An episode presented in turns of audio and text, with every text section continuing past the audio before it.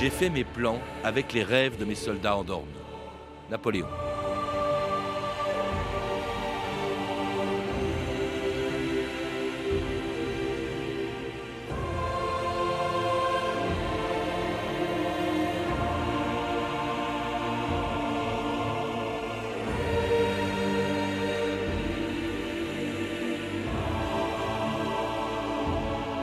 2000 ans d'histoire.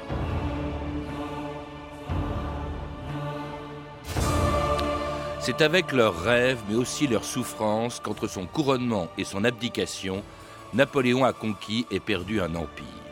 Plus de 2 millions de soldats recrutés en 10 ans, avec lesquels, de Madrid à Moscou, de la Méditerranée à la Baltique, il a parcouru l'Europe et construit sa légende. 2 millions d'hommes sans lesquels rien n'aurait été possible, mais qui, à l'ombre de l'empereur, sont restés des artisans anonymes de sa gloire. Les soldats oubliés, de cette grande armée avec laquelle, un an après son couronnement, Napoléon allait battre les Russes et les Autrichiens à Austerlitz. Nous entendrons la messe de minuit à Vienne. Berthier, écrivez. Mes 150 000 hommes, cantonnés de Brest à Ambleteuse, vont partir immédiatement. Ils vont, dans le plus grand secret, traverser la France et l'Allemagne, en trois semaines en direction de Vienne. Mais il y a 500 lieues à pied. Oui, oui. Des souliers. Des souliers, occupez-vous de ça tout de suite, Daru. Portez la plus grande attention à ce que je dis. Nous appellerons désormais l'ensemble de nos formations la Grande Armée. Où est-ce qu'il nous mène à présent, le petit caporal? Faire le réveillon à Vienne et le bonheur, et que les canons vous enverront les cœurs. En attendant, soldats, sonnez le grand le bas, mais au combat, tous vos fusils contre l'ennemi. Tigre libre, qui sent de la gueule, on va rire, en faisant tout le monde en marchant, en chantant, dans la boue et le sang. Jérôme Croyer, bonjour. Bonjour. Alors si tout le monde connaît plus ou moins les grands moments de l'épopée napoléonienne, ces batailles, les grands personnages du Premier Empire, on connaît moins les soldats de la Grande Armée sans lesquels rien n'aurait été possible et dont vous rappelez la vie quotidienne dans un livre que vous, avez, que vous venez d'écrire aux éditions Gossen, Soldats de Napoléon. Sur quel document vous êtes-vous fondé? Pour quelles raisons d'ailleurs a-t-on un peu oublié au fond le quotidien de ces soldats? On, on ne connaît de l'armée que les maréchaux, que Napoléon bien sûr, et très peu la vie quotidienne de ces soldats. Disons que, alors, les, les ouvrages que j'ai utilisés, c'est en fait beaucoup d'archives. Donc je me, ça fait des années que voilà, je suis je suis archiviste euh, aux AD de l'Ain et euh, ça fait des années que, que je traque euh, les lettres de Poilu. Euh, justement, Pas de les lettres de Grognard. De voilà. Grognard, ouais. je, je vais vous expliquer pourquoi Poilu. Donc ça fait des années que je, je traque les lettres de Grognard et c'est à travers ces lettres donc, que j'ai retrouvées soit dans des différents dépôts d'archives publiques ou dans des collections privées que j'ai lues, que j'ai, euh, dont, dont j'ai relevé certains passages et euh, j'ai trouvé qu'il y avait des choses intéressantes à dire, que eux avaient des choses à dire en fait. Est-ce qu'elle n'était pas soumise à la censure, ces lettres? Alors théoriquement, elles devaient l'être, mais de fait, euh, elles ne le sont pas ou très très rarement, parce que les armées vont vite.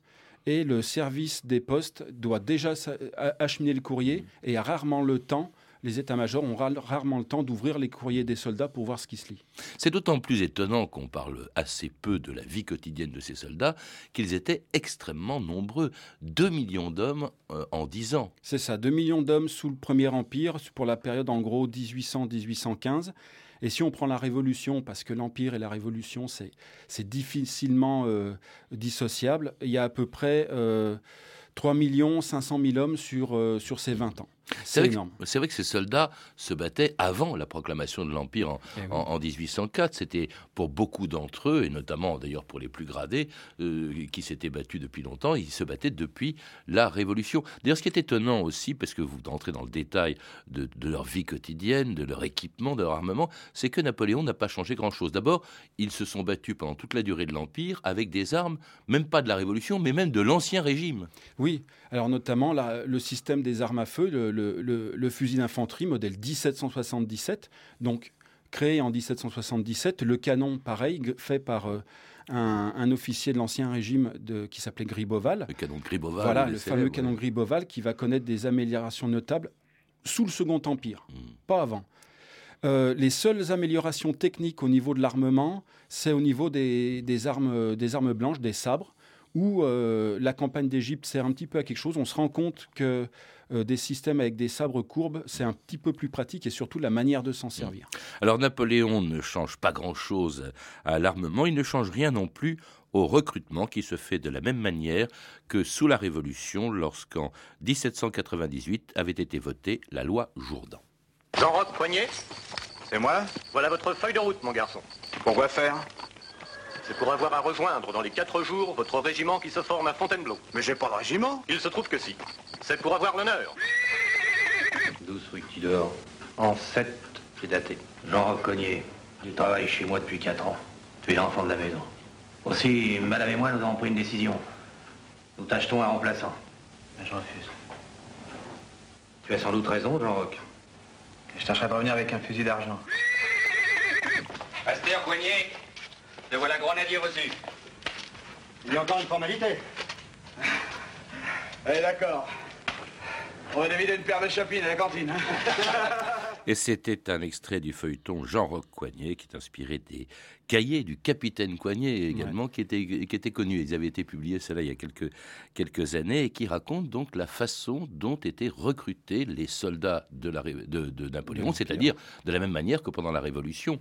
Voilà, alors, euh, le, disons qu'à la fin du directoire, on met en place le système de, de la conscription, Euh, c'est-à-dire qu'on réquisitionne ni peu ni moins des, les hommes. Service militaire. Voilà, service militaire, système. service militaire. Avant, voilà. c'était des volontaires. Voilà. Les Ouais. volontaires, c'est jusqu'en 1792, les vrais volontaires. Après, il y a des problèmes, et à partir de 4 1793 et l'an 2, ce sont des réquisitionnaires. Et donc, la loi Jourdan ne fait que- que- qu'établir dans la loi ce système de réquisition par un service militaire, euh, ce qui a été jusqu'à encore quelques années service national. Donc, la conscription. Alors, la conscription, ça consiste en quoi? Donc, euh, tous les jeunes de 20 ans d'une classe euh, sont réunis euh, au chef-lieu de canton, avec en présence euh, de, différents maires, du sous-préfet, d'un officier de gendarmerie ou d'un officier d'un régiment, d'un médecin. Et là, ils tirent des numéros. Alors, les, admettons, s'il y a euh, 25 conscrits, les 5 premiers numéros, si vous prenez le numéro 1, vous partez directement au régiment. Si vous prenez du 6 au, au 12, vous êtes, euh, vous êtes mis dans la réserve. Et si vous prenez du 12 au, au 20, vous êtes, euh, vous êtes sur. Tirage au sort, mais aussi, on l'a entendu dans cet extrait de feuilleton, euh, remplacement. On pouvait se faire remplacer si on tirait un mauvais numéro. Oui, oui, oui. Les, alors, les plus nantis pouvaient se payer un remplaçant. Donc, les parents pouvaient généralement payer un remplaçant. euh, alors, c'est généralement un usage dans les familles bourgeoises, voire des familles euh, nobles à partir de 1804, où, euh, ma foi, moyennant une somme euh, négociée devant notaire avec un remplaçant, euh, le remplaçant va faire votre euh, l'armée à votre place. Alors, il y en a qui échappaient à cela, c'était d'abord les réfractaires. Il y avait relativement peu de réfractaires, en fait, pendant le- pendant l'Empire et même la Révolution. Alors, euh, il y a certaines périodes. Alors, euh, il y a certaines périodes où, les, notamment les périodes de paix, euh, où les, les- les jeunes refusent de partir parce qu'il n'y a pas forcément la nécessité d'aller combattre. Et parce qu'on avait peut-être besoin d'eux aussi dans les campagnes. Voilà. Il faut rappeler quand même que la population est majoritairement paysanne. Ce sont des Ah oui. paysans qui se battaient, Voilà. ou Et, des gens d'origine paysanne qui se battaient dans les armées. et- c'est vrai que, la Révolution. le, que les, sur, sur- sur certaines périodes, le fait de quitter les champs, de laisser la famille sans bras, peut encourager à ne pas vouloir partir. Donc là, on est réfractaire, c'est-à-dire qu'on ne se présente pas au tirage au sort. Donc bon, généralement, euh, les réfractaires sont, euh, sont répertoriés et puis on menace les familles de payer une, une amende. ce qui On, fait- c'est les gendarmes hein, Voilà, qui vont chercher. Ils voilà, c'est les ça, gendarmes et c'est la justice. Donc euh, l'É- l'État, les taxes, taxent les familles et bon, au bout d'un moment, les réfractaires partent. Et donc il y a, y a, y a des, des- des courants de réfractaires et il y a certaines, certains pics, certaines périodes comme vers 1800, 1808, 1809. Euh, et vers 1810, quand on a un petit peu la paix euh, continentale, euh, les, les- les jeunes refusent de Il partir. y a aussi les déserteurs, et là aussi, alors les chiffres varient selon les périodes et les Ouais. difficultés, entre 5 et 30% de déserteurs. Il y a ceux qui se mutilent aussi pour échapper au service, qui se coupent les doigts de la- deux doigts de la main droite, qui, je l'ai appris aussi, euh, se coupent les canines supérieures parce qu'elles étaient indispensables pour déchirer les, cartouches. Oui, tout à fait. Alors, le- les déserteurs, c'est différent. Le déserteur, c'est une fois que le, le conscrit est au régiment, il quitte le régiment. Donc là, la désertion, euh, c'est beaucoup plus sévèrement puni. Et lorsque, et ça, ça sera encore valable pour venir au, au poilu euh, durant la guerre de 14, si vous désertez à l'ennemi, c'est-à-dire en présence de l'ennemi, vous êtes condamné à mort. En tout cas, les autres se retrouvaient dans les casernes pour se retrouver également en uniforme. Entrez. À vos ordres, mon capitaine. Cette bonne nouvelle à t'annoncer, Cognier. Tu as grand besoin d'un habit neuf. Euh, Ce serait pas du superflu, mon capitaine.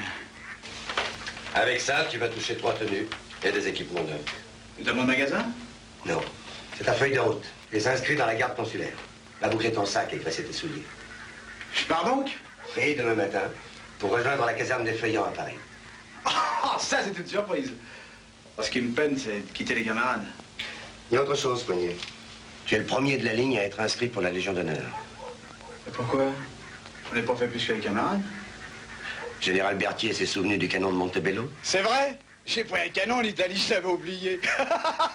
Alors la Légion d'honneur, c'était pas pour les jeunes conscrits. Il fallait avoir une expérience, il fallait s'être distingué au front. C'était la récompense suprême pour le soldat. La Légion d'honneur, c'est la récompense suprême pour le soldat et même pour le civil, parce que la, Légion- la Légion d'honneur est déjà aussi faite pour le- les civils. Donc elle est créée en, en 1802 et elle succède un petit peu euh, sous l'Ancien Régime à la, à la méda- à la Croix de Saint-Louis et sous le directoire aux armes d'honneur dont, parle Coignet tout- dont, dont a parlé Coignet justement. Et euh, donc euh, elle distingue avec son ruban rouge le brave. euh, au milieu des autres. Et euh, si certains soldats, quand ils sont conscrits, rêvent d'avoir le bâton de maréchal, ce beaucoup, ce qui est beaucoup plus à leur portée, c'est effectivement peut-être la croix.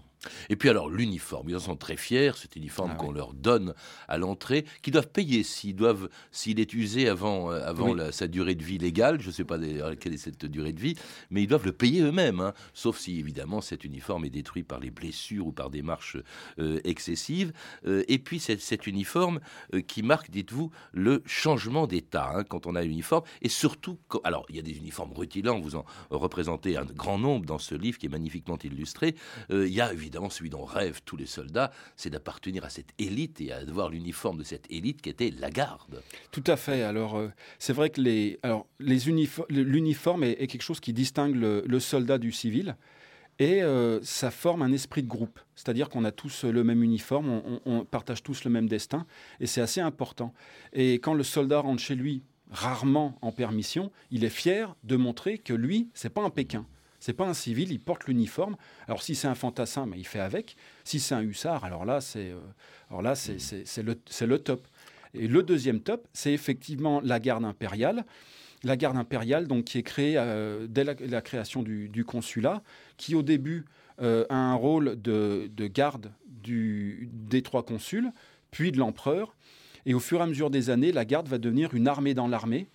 Et euh, à la fin de l'Empire, ça devient en, en elle-même une armée avec une jeune, moyenne et, et vieille garde. La garde qu'on utilisait en dernière extrémité, c'est-à-dire en fait très rarement et qu'on a Voilà. utilisé, mais elle n'a pas servi à grand-chose apparemment à, à Waterloo. Alors il y a, l'uniforme, il y a, vous, vous entrez dans le détail, la vie quotidienne dans les casernes qui est euh, ponctuée euh, par euh, les repas. Alors c'est- on, comme on se lève très tôt, on se couche, on se couche relativement tôt aussi. Les repas dont vous détaillez la ration quotidienne par homme, 750 grammes de pain, 550 grammes de biscuits, 250 grammes de viande, 30 grammes de riz, 60 grammes de légumes secs, un litre de vin pour quatre hommes. On boit beaucoup hein, d'ailleurs dans la Oui, on boit beaucoup dans l'armée. On mange beaucoup en garnison parce qu'il y a des rations qui sont assurées euh, assez simplement.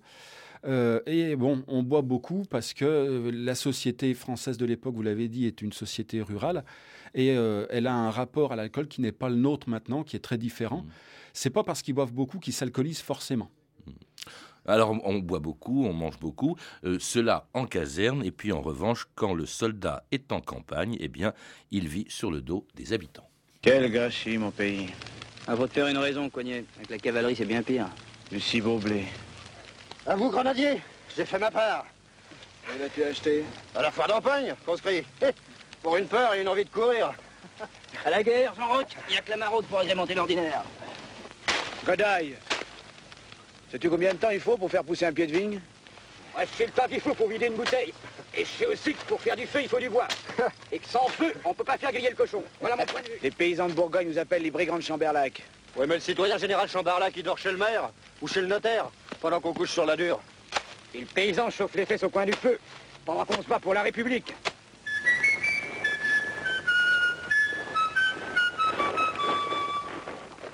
Vous sortirez tambour battant, mèche allumée, drapeau volant. Mais la garnison de ce temps sera prisonnière, comme on dit de guerre. C'est ainsi qu'agit en honneur le Français quand il est vainqueur. 2000 ans d'histoire, Patrice Gélinet. C'était un fléau, hein, le passage des soldats dans les pays où il passait des soldats de Napoléon, euh, Jérôme Croyais. Oui, alors c'est c'est un fléau pour les, pays qui les accueillent. Alors j'ai en mémoire, euh, par exemple, la campagne de 1809, quand il débaroule euh, en Autriche. Euh, il, y existe dans les, archives autrichiennes des procès-verbaux de, passage des, troupes françaises, et c'est vrai qu'ils démontent les villages littéralement pour construire leur, leurs abrivants, pour, leur, pour leur confort personnel. Et puis pour ce qui est de la nourriture, alors elle est censée euh, suivre les convois, donc on crée... Euh, on recrute de temps en temps des, des, types qui sont plus ou moins boulangers dans le civil pour former des, des, des, compagnies de boulangers sur place. Mais la plupart du temps, si on veut de la viande et si on veut manger à peu près correctement et puis surtout boire, il euh, n'y a pas le choix, c'est la maraude. Mmh. Donc la maraude, euh, les officiers, bon, officiellement c'est interdit. Alors il y a un, un, maréchal qui veillera à ce que ça soit vraiment interdit, c'est Suchet. Par contre, bon, euh, les officiers, le capitaine, le lieutenant qui lui vit au quotidien avec ses hommes, ben, voit les choses un peu différemment. Et euh, souvent, ben, même si lui il veut manger, il ferme un petit peu les yeux et puis euh, ces hommes partent dans la nature et reviennent avec euh, du poulet, puis même des fois carrément des animaux sur pied. Dans les très nombreuses illustrations qu'il y a dans votre livre, on voit également que une femme, une vivandière, hein, oui. il y avait des femmes qui oui. accompagnaient les soldats de Napoléon verser du vin. C'était oui. le rôle. Alors voilà, le, alors il n'y a pas de femmes militaires, ou il y en a très peu, c'est très très rare. Il y en a quelques-unes, mais c'est très rare. Et les seules femmes qui suivent officiellement l'armée, ce sont les cantinières, les vivandières et les lavandières. Mmh. Donc euh, les premières nourrissent le soldat. Le soldat lui donne de l'argent pour, euh, pour avoir soit un petit peu à boire ou un bout de saucisson, quelque chose comme ça, en plus de l'ordinaire officielle, on va dire, qui est, qui est pourtant en campagne assez pauvre. Et la, et la, la, la lavandière, elle, elle lave le linge, toujours contre rétribution. Et donc là, c'est très encadré. Il ne doit pas y avoir plus de, alors de mémoire, de une ou deux cantinières par bataillon ou par escadron. Et là, il leur faut une patente avec une médaille, donc c'est très surveillé. Parce que ben, des hommes en campagne, entre eux, euh, on arrive à les maîtriser, mais si euh, on met une femme au milieu, des fois, ça peut créer certaines tensions.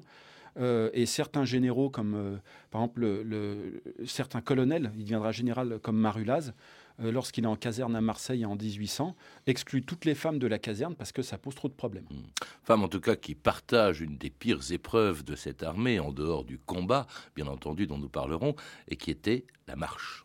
Rassemblement Grenadier Le bruit a couru que la 96e demi-brigade allait se reformer à Paris.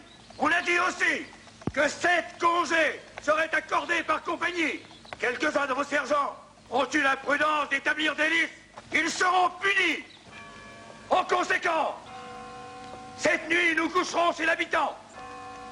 Et demain, la 96e, couronnée de laurier d'Italie, prendra le chemin du Portugal. Eh bien, grenadier, le cœur vous fait-il défaut? Pour le cœur, ça peut encore aller, citoyen capitaine. Mais c'est les souliers. On va leur percer le flanc, en plein plan, plan, plan. On va leur percer le flanc, à que nous allons rire, à que nous allons rire. Et c'est de là que dépend le salut de l'Empire. Et c'était la chanson d'Austerlitz, Austerlitz où les soldats de la Grande Armée sont arrivés en trois semaines après avoir parcouru 500 lieues. Ce qui est extraordinaire, on l'oublie un peu quand même, c'est que cette armée, elle se déplace, bon, même les cavaliers qui se déplacent au rythme des marcheurs, mais elle se déplace à pied. Oui. Euh, et c'est des, des, distances considérables quand on sait où, où se battaient ces soldats qui allaient ouais. du Portugal euh, et se retrouvaient à Moscou. Oui, oui, c'est des, des, distances, euh, c'est des distances ahurissantes et eux-mêmes le disent dans le courrier, eux-mêmes ne reviennent pas de parcourir autant de, de lieux, de lieux à l'époque. Et en gros, une journée d'étape, on va dire tranquille, c'est 20 kilomètres. Et s'il faut forcer un petit peu pour, euh, pour rejoindre un front ou euh, faire vite, on peut monter jusqu'à 40 km. Et alors là, les pertes dans les régiments sont effroyables parce que les, certains types tombent en marchant de fatigue. Euh, et, donc il y a un, essai, un essainement de, du ré- des régiments et des corps d'armée sur, sur la longueur. Et certains marchent tellement qu'ils en arrivent à, à se- à se casser les pieds en marchant.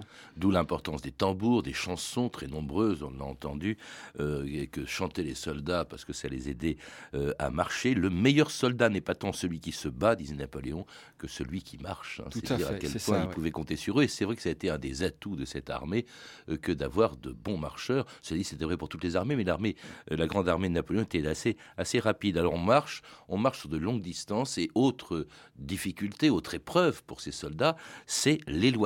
Certains, euh, dites-vous, ne revoyaient leur famille qu'au moment de leur retraite. Voilà. Euh, officiellement, le système des permissions existe, mais de fait, euh, il est très peu appliqué. À prendre une permission quand on est à Moscou, Voilà, euh, ça sert pas à. Russie, oui. Ça sert quand on est maréchal, mais quand on est simple grenadier, encore grenadier, c'est l'élite de l'infanterie. Quand on est simple fusilier, la permission, il n'y en a pas. Donc, euh, de temps en temps, certains espèrent, lors, lors des marches, justement, du déplacement d'un front à un autre, du passage dans la région, ils demandent au capitaine s'ils peuvent avoir une journée ou deux pour faire un petit détour euh, pour aller voir la famille, ce qui n'est pas toujours accordé si ça presse ou pas. Et donc, la seule chose que les soldats ont pour garder contact avec leur famille, c'est le courrier. Et ce courrier, il est très important parce que euh, c'est le seul lien qu'ils ont avec le monde, le monde euh, civil, le monde en guillemets réel. Et ce courrier a un effet moral assez, assez, assez important. Et euh, ça permet. Alors, ce qui est très intéressant dans ces courriers, c'est que le soldat donc écrit à sa famille et la première chose qu'il demande, c'est comment allez-vous? C'est-à-dire qu'il il est tellement occupé par ce qui se passe chez lui, il est, tellement en, euh, dans la- la tristesse de ne plus voir les siens. La première chose qu'il leur demande en leur écrivant, c'est comment allez-vous? Au lieu de dire, au lieu de parler de lui, il demande d'abord des renseignements sur eux. Courrier également, qui est un lien entre eux et nous, si on peut dire, puisque Ah c'est oui. grâce à ce courrier justement que vous pouvez, qu'on peut savoir, en savoir un peu plus sur ce quotidien, c'est ce vécu des soldats euh, pendant le Premier Empire, un vécu très dur aussi. Il y a l'éloignement et puis il y a les pertes, les pertes qui sont vraiment euh, considérables. Entre 1800 et 1815, dites-vous, 500 000 tués. Voilà. Il faut. Alors, c'est pas 500 000 tués. Voilà, il y a à peu près cin- 500 000 morts.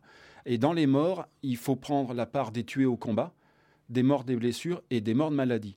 Et en gros, 75% des morts sont des, soldats qui décèdent de maladie.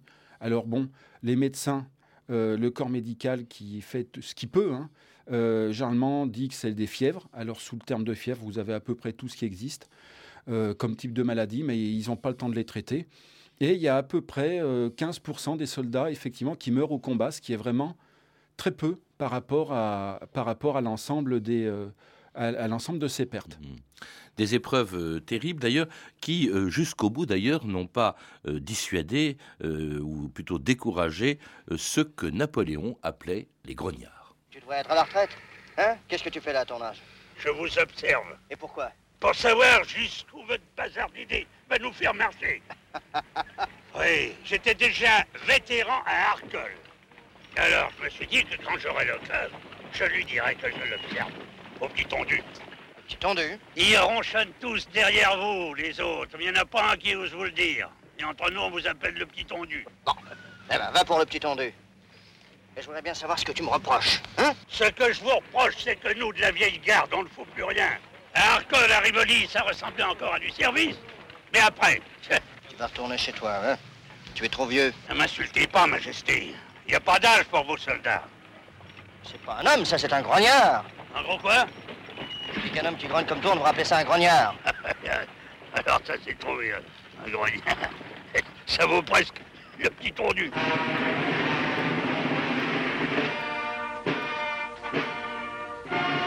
Et c'était un extrait d'Austerlitz d'Abel Gans avec Pierre Mondy dans le rôle de Napoléon et la voix de Michel Simon hein, qu'on a reconnu dans le rôle de ce grognard, un vétéran qui avait fait l'Italie, euh, qui était à Arcole avec Bonaparte et puis qui se retrouve à Austerlitz avec euh, Napoléon. C'est extraordinaire la fidélité de la plupart de ces soldats, en tout cas au début hein, de, de l'Empire jusqu'au moment euh, où ça a commencé à mal tourner et, et- et qui grogne, comme leur, surnom l'indique, mais qui marche. Tout à fait. C'est vrai qu'alors, jusqu' sous le directoire et sous le directoire, le consulat et le début de l'Empire, ce qui motive euh, encore les soldats, c'est les idéaux de la Révolution que, que Napoléon nouvellement sacré incarne presque physiquement.